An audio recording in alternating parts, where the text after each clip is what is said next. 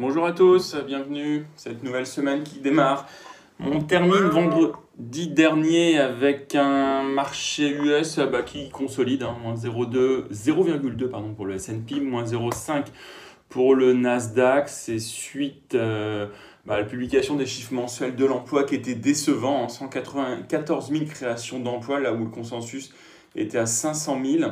Donc euh, c'est peut-être des stats qui pourraient repousser le tapering de la Fed, tout au moins c'est ce que le craint, euh, craignent les investisseurs, et surtout ça traduit un ralentissement de la croissance aux États-Unis. Vous avez d'ailleurs ce week-end Goldman Sachs qui revoit en baisse ses estimations de croissance pour 2021 et 2022 pour les États-Unis.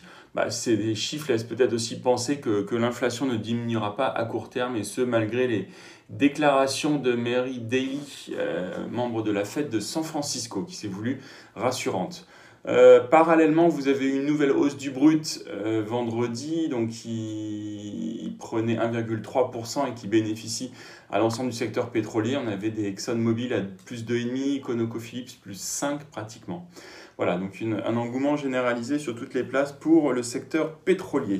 En parallèle, vous avez SpaceX, dont la valorisation vient d'atteindre 100 milliards de dollars, là où on était à 74 milliards en février. En Asie ce matin, bah, c'est un petit peu l'euphorie hein, ce matin, euh, du côté euh, du Japon, plus 1,6%, Shanghai, plus 0,4%. Euh, Alors c'est tout le secteur de la tech en fait qui porte les, les, indices, les indices chinois, puisqu'ils profitent de l'apaisement des inquiétudes concernant des, des, sanctions et des mesures de répression de, de, Pékin. Vous avez le titre Meituan qui gagne 7%, là où on s'attendait à une forte amende, voire une interdiction. Euh, le groupe écope d'une amende de seulement 534 millions de dollars. Alibaba, pareil, hein, quasiment en hausse de 10% qui profite d'une conclusion à son dossier d'abus de position dominante et qui s'en sort avec une, une, amende certes lourde, près de 3 milliards de dollars, mais au moins le groupe pardon, peut poursuivre son activité. Euh, au Japon, c'est plus la, les déclarations de son nouveau Premier ministre, hein, donc qui dès vendredi a fait des déclarations en faveur euh, des plus-values boursières qui ne seront pas touchées. Et donc l'euphorie se poursuit aujourd'hui. Et pourtant, on a en toile de fond le promoteur Evergrande qui reste suspendu, une nouvelle échéance de paiement aujourd'hui, alors que pour rappel, le groupe n'a pas pu faire face aux deux précédentes échéances. En Europe, euh, vendredi, c'était plutôt mitigé, on va dire négatif sur le continent pour euh, DAX, moins 0,3, le CAC, moins 0,6, et plutôt positif pour le FTSE, qui était en hausse de 0,25%, notamment soutenu par euh, les pétrolières.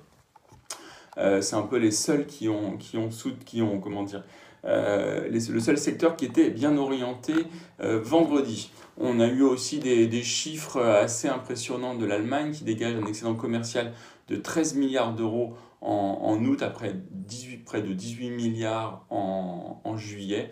Euh, donc des, chiffres bien orientés. Si je passe directement aux sociétés, c'est assez calme, hein, euh, on notera juste euh, la livraison par Airbus du 1er à 330 900 à Air Belgium sur deux commandés. Vous avez Carrefour qui annonce qu'il renonce au projet de fusion avec Auchan face à la complexité de l'opération et les divergences sur la valorisation de Carrefour.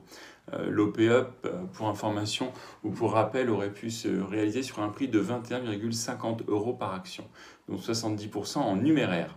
Euh, Bayer met donc en vente la, la, partie de ses activités antiparasitaires. plusieurs fonds de private equity ont manifesté leur intérêt et le prix évoqué est autour de 2 milliards d'euros. Enfin, pour Roche, vous avez l'agence américaine du médicament, la FDA, qui accorde à, son anticorps euh, ganténerumab le statut de thérapie innovante pour le traitement de la maladie d'Alzheimer. J'en ai terminé pour les grandes capilles. Nantes pour les mid and small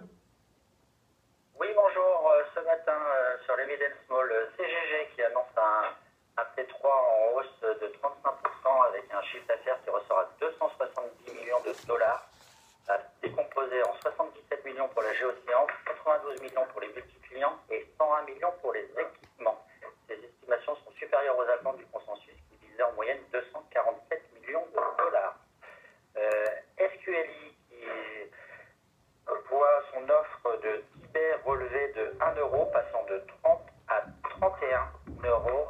Et enfin, ce matin, euh, qui annonce euh, la sortie de son prochain opus jeu vidéo euh, Ticket 22 à la mi-novembre. Ce matin. Merci Benoît. Euh, changement de recommandation par HSBC sur Danone, hein, qui dégrade la recommandation à conserver contre acheter, qui fixe un nouvel objectif de cours à 67 euros le groupe HSBC dégrade également, non, pardon, il augmente le target price sur L'Oréal et Pernod Ricard. L'Oréal passe à 360 euros et Pernod Ricard, le prix passe à 178 euros. Euh, vous avez JP Morgan qui augmente aussi son objectif de cours sur Total à 52 euros et TeamViewer sur lequel Morgan Stanley passe de surpondéré à pondération en ligne. En termes d'agenda, c'est mince. Aujourd'hui, on aura juste ce matin les productions industrielles en Europe et en Italie. Et ça sera tout. Lionel, pour la partie technique? Oui, bonjour. Euh, en préouverture, on se situe sur le CAC vers 6530, donc en léger repli par rapport à la clôture de vendredi. On se rapproche des gaps haussiers de jeudi. Hein, donc c'est à 6510 qui est, euh, qui est support sur le papier. Ça reste une zone d'achat intéressante pour des investisseurs moyen terme et aurait une part de cash euh, un peu trop élevée.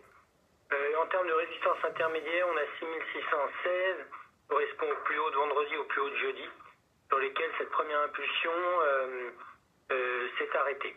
Donc si on avoir euh, dépassement de 6616, ça viendrait confirmer euh, la théorie d'un redémarrage haussier. Bonne journée. Très bonne séance à tous.